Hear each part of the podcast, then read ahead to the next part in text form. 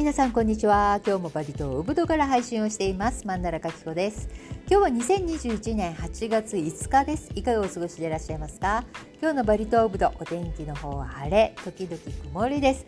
久しぶりのね太陽の日差しで本当に嬉しいですよね、えー、バリ島に住んでいらっしゃる皆さん本当に長い長い雨でしたよね。月曜日からずっとですよ。もう本当に昨日はお昼前ぐらいから、えー、夜前ぐらいまでに雨が止んだんですね。ああやっとこれで雨から解放されるのかなと思ったんですが、えー、その後夜からまた朝までずっと雨です。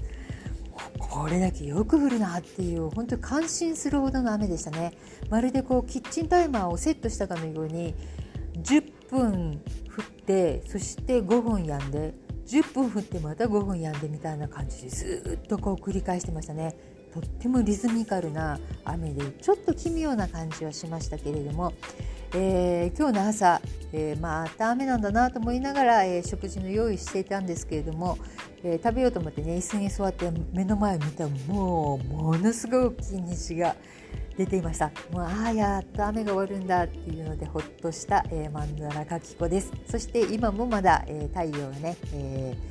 ー、もうさんさんとしてくれていて今日は久しぶりに窓の、えー、窓ガラスなんていうんですか、えー、窓窓をね全部全開していますね。風がとっても気持ちいいです。体感温度が33度気温28度そして湿度が77%となっています。ああいい天気です。というわけでマンダラカキコちょっとこの2週間体調の方をね崩しておりまして、えー、コロナではないと思うんですけれどもあのお腹の方がねものすごい痛くなってしまって、えー、3回ほどね病院に駆け込んだという。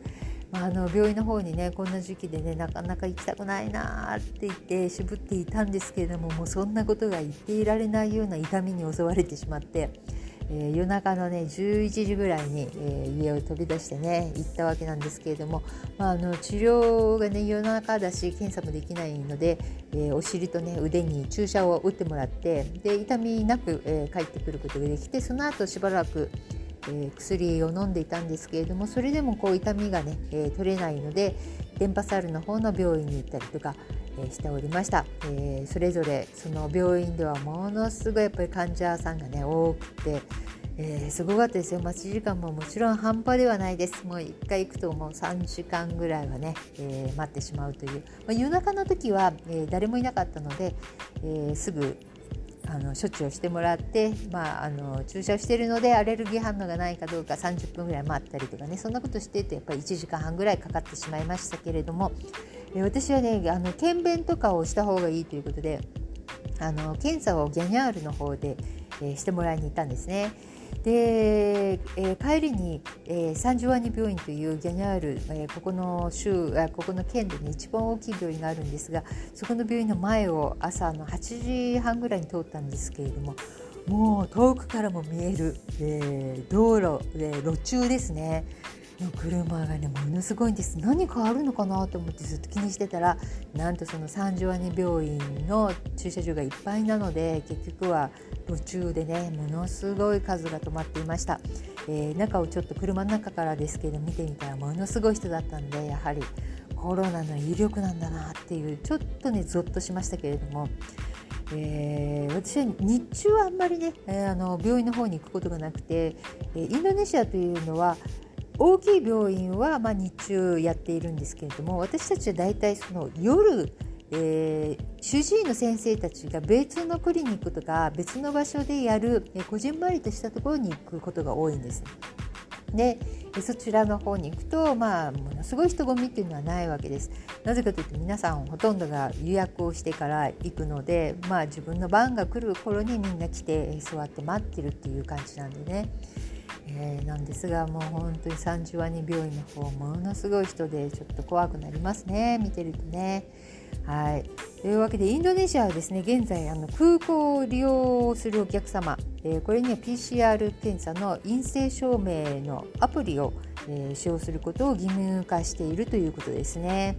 えー、なんかあのアプリに入っているのでピッとこうセンサーをね合わせると、えー、そのままえー、通れるっていう感じらしいですけれども、まあ、こういったことを導入しているということです。あとは 7, 7月です。これこの件に関してはこの前の前ぐらいで取り上げたんではないかなと思うんですけれども7月でね、えー、約365人の医療関係者の方々が亡くなっているということなんですね。もうものすごい数ですよね。うんで一応看護師の方々2万人そして医師の方々、え、3000人この数字が不足しているということでえー、不足の方はねどういうふうに補うかというと、えー、現在ね勉強されている看護生の方を、えー、使用するという、え看護生の方々にね補ってもらうという予定らしいです。本当に大変ですよね。もう本当にあの勉強中でもね、うん、そのまま実践本当に戦時中なんではないかと思うぐらい本当に大変なことだと思います。はい。でですねあとは、えー、インドネシアは8月2日まで一応行動規制、えー、活動制限がねされていたわけなんですけれどもその後も1週間延長されていて現在8月9日までまだ行動規制があるわけですね。ただ前のようにはねあの検問を道でやってるとかそういったことはないので普通に生活ができています。で前はこう、うんえー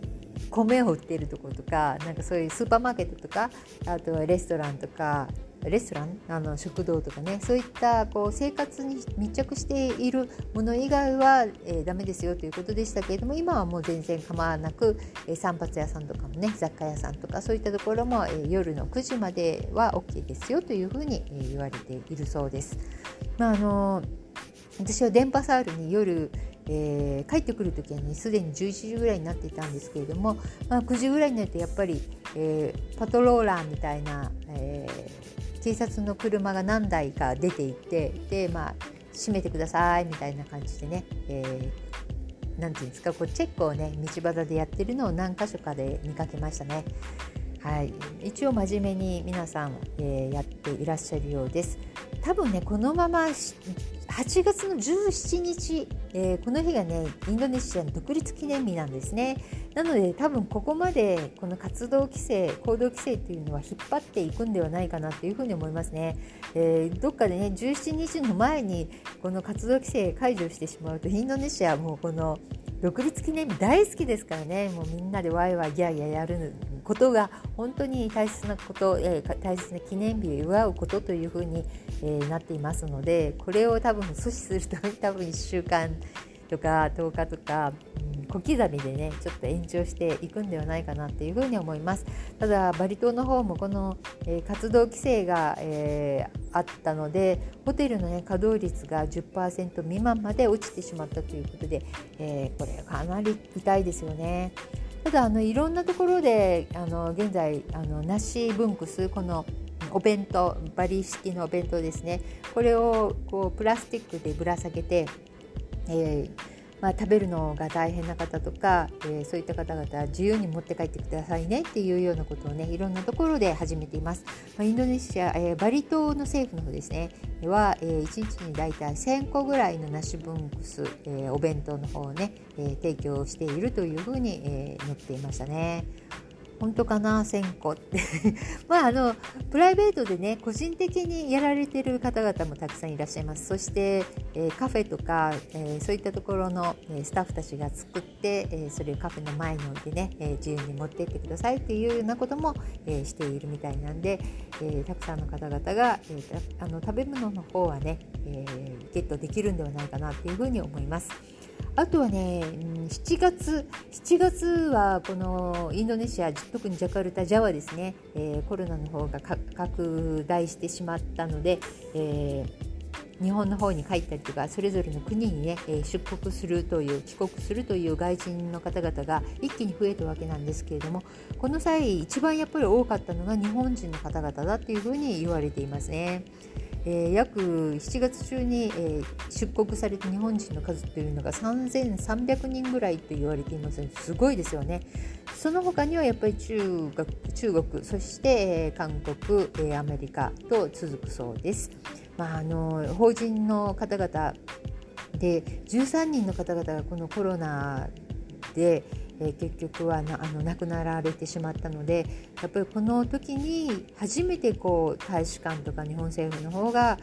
こうジャカルタのね状況が悪いっていう風に認識したのかなってちょっと遅いなっていう風にすっごく思うんですけれども、まあ、しょうがないですね。はいというわけであの一応このインドネシアの中でもねいろんなこうワクチンの証明書とか PCR 検査の証明書とかね、え、いろんなもの、え、発行されていて、えー、はいるんですけれどもこのね陽あの PCR のね陽性の証明書がねなんとねこのゴレンガンといって揚げ物屋台で売ってる揚げ物のね包み紙に使われていたっていうのでもうとんでもないことまたねあの上でも上の人たちもひどいことしてるけど下の人たちももうとんでもないみたいな。なんでこんな PCR 陽性証明書がね揚げ物の包み紙になっているんだっていう当にねいろんなことあるあるですよね。もうもう笑っていいのか怒っていいのか分かんないっていう感じですが、えー、あとはですね、えー、今ね日本の報道されてるのかどうか分からないんですけれどもインドネシアちょっとこう南シナ海の問題にこう巻き込まれているのでえー、現在ねアメリカの陸軍とインドネシアの陸軍の合同演習っていうのが、えー、8月の1日から2週間始まっているというニュースが、えー、ちょっと前からね出ていますね。ガルーダシールドというらしいんですけれども、まああのーえー、アメリカ陸軍とインドネシア陸軍のトータルで約4500人ぐらいが参加してもう過去最大規模だということですね、まあ、南シナ海今すごい緊張高まっていますよね。あの中のねお国の、えー、いろいろ東南アジアへのこう影響を、ね、強めるのに対してやっぱり抑制しなきゃいけないということでそれを強化するためにこの演習を合同演習をしているというふうに、えー、ニュースの方で載っていました。なんかこういうの見るとなんかねなんかちょっと嫌だなっていうかなんか緊迫した感じをねとっても受けますけれども。えー、あとはバリ島は、え、集団火葬式という、ね、時期に入っているんですよ。で私の村は7月の末、え、7月29日の日が最後だったんですけれどももう本当にねこの集団火葬式、えー、まあ、毎回ある時っていうのはそのご遺体の数とか違うんですが今回はうちの村は3年ぶりぐらいだったのかな67の遺体があったということで、えー、もう埋めるところがないのでしなきゃいけないというふうにギャネナルの方に、えー、言って、え、やることになったらしいんですけれどもね、え、各村いろんなところで多分行われると思うんです。で集団火葬式というのは、うん、個人的にねやっぱり1人で火葬式をやってものすごくお金がかかってしまうのでこの村の集団火葬式を待って、え、お葬式をねあげる方々っていうのは大変多いということですよね。ただそれが2年に1回なのか4年に1回なのかは、えー、ちょっとわからないわけです。わからないわけですね。村の方がこう決めていくようなシステムみたいなのでね。でうちの村は、えー、7月の29日に、えー、あったわけですが私はこの火葬場のね裏側に住んでるので、えー、見えるんですね家からもう本当に10日前ぐらいからもうものすごい人、え朝からものすごい人たちが、え火葬場の方で、えー、なんていうんですかこういろんなおきお清めの作業をしたり、えー、それに伴ういろんなえー、ものをね作ったりとかしていらっしゃったんですけれども最終的に4日前ぐらいから盛大な、えー、お通夜のようなものがあって夜中のね、12時とか1時に私病院行ってね帰ってきてものす全然通れないっていう。すっごい人だったですねで当日の7月29日の日もものすっごい盛大でもうね何かやっぱりこの時期あの人がねこう密接にねいるのは密になるのは良くないと思うので何かちょっと簡単にね簡素に省いたらいいんじゃないかなって思うぐらいいつもと同じ工程でやられていたんではないかなというふうに思います。67位以内の、家族そして親戚の方々もいるってもう村中なんですよはっきり言って。え、全然関係ないうち関係ないっていう人はほぼいないんではないかなっていうものすごい人数でねうんこの後こう各村で割とこれが行われるわけですから各村というか、まあ、あのたくさんの村でやられるわけですからねこれはね感染どういう風になっていくのかっていうちょっと心配ではありますよね。はいであとはですね電波サウルの方この雨、えー、月曜日から降り続いた雨、まあ、3日ぐらい降ってたわけですけれども、え、これのおかげでねものすごい洪水で家の中に浸水したりとかやっぱり水はけが悪いですよね。ウブドとかはあの水はけがいいので比較的こう洪水で水が溜まってもこう1時間ぐらいするとさーっとこうえー、中に、えー、入ってく土の中にね水が入っていったりとかして、えー、あんまり被害がない方なんだと思うんですけれども電波サウルもアスファルトでねコンクリートでガチガチですからねしかも家が、えー、もう密集しているところがいっぱいあるので、えー、この辺やられてしまったようでね雨大雨の中、え前の家の扉の下にね何かえ、詰め物をしたりとかもうお父さんたち大変そうでした。カッパを着て大変えー、忙しそうにしている動画とかがねたくさん、えー、流れておりましたね、えー、あとはインドネシア今回の東京オリンピックすごい頑張ったんですよね。なんと、え、金メダル、え、おめでとうございます。本当に嬉しかったですよね。私はね、演技を、演技というんですか、このプレーをしている姿を見ていないんですけれども、えー、バドミントンの女子、えダブルスでね、えこの2人ね、本当にまだ若いのにね、すっごい嬉しそうでしたね。え金メダルをとうとう取ってしまったという、もうジョコイ大統領はもう嬉しくて、えすぐにね、あの電話をかけたという、えような、えー、ことも言われてましたね。えー、そして、えー、他にね、え金金が1銀が1そして銅が3ということなんですけれども、え合計5ですね。え銀もね銅も、え銅もね重量上げのようですね重量上げすっごい強いやっぱりインドネシア人って体のこう体幹が強いんだなというふうに思います、えー、かなりね、えー、いい選手がたくさんいらっしゃったわけですねあのオリンピックのこの金メダル取ったこの2人はもうインスタグラムもどこを見てもこの2人っていう感じで、えー、大変盛り上がりました。もう嬉しいですね、えー、オリンピックね始まる前まではね私もやっていいのかねこんな時にっていうふうにとっても思いましたけれども、まあ、一生懸命やってるアスリートの、ね、方々たちねやっぱり見ているとちょっと一緒に盛り上がりますよね。というわけでインドネシアも東京オリンピックのおかげで大変盛り上がっております。というわけで今日は朝ね虹くっきり本当に6色のね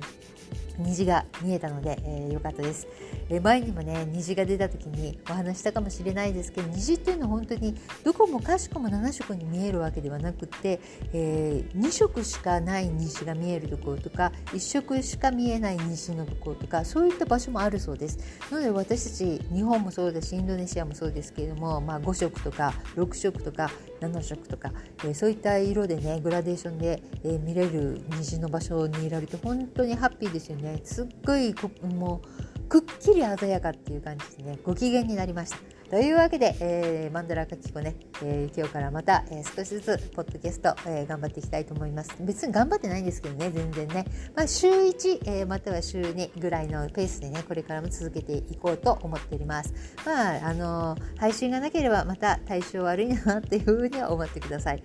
それではまたお会いしましょう。さようなら。またね。バイバイ。